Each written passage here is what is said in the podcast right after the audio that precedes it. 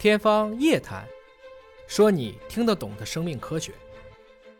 有一位留言说：“请勿正业。”何谓正业呢？什么是正业呢？啊，也就是说，现在是我的下班时间，我还在积极的去宣传生命科学，这怎么就叫不务正业了呢？啊，某种程度上讲，一个人永远永远要追寻自己心里的那个光，一个人永远要为自己热爱的事情去奋斗。如果生命科学不流行起来，如果中国在生命世纪输了，那一定是像我这样的人不努力。我常讲的，远离破事，远离扎人，啊，这个意思。该怼就怼，啊，该怼就怼。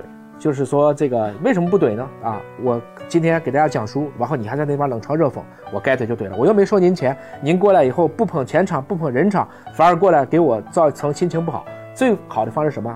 最好的方式该怼就怼，啊，有的时候其实一定是。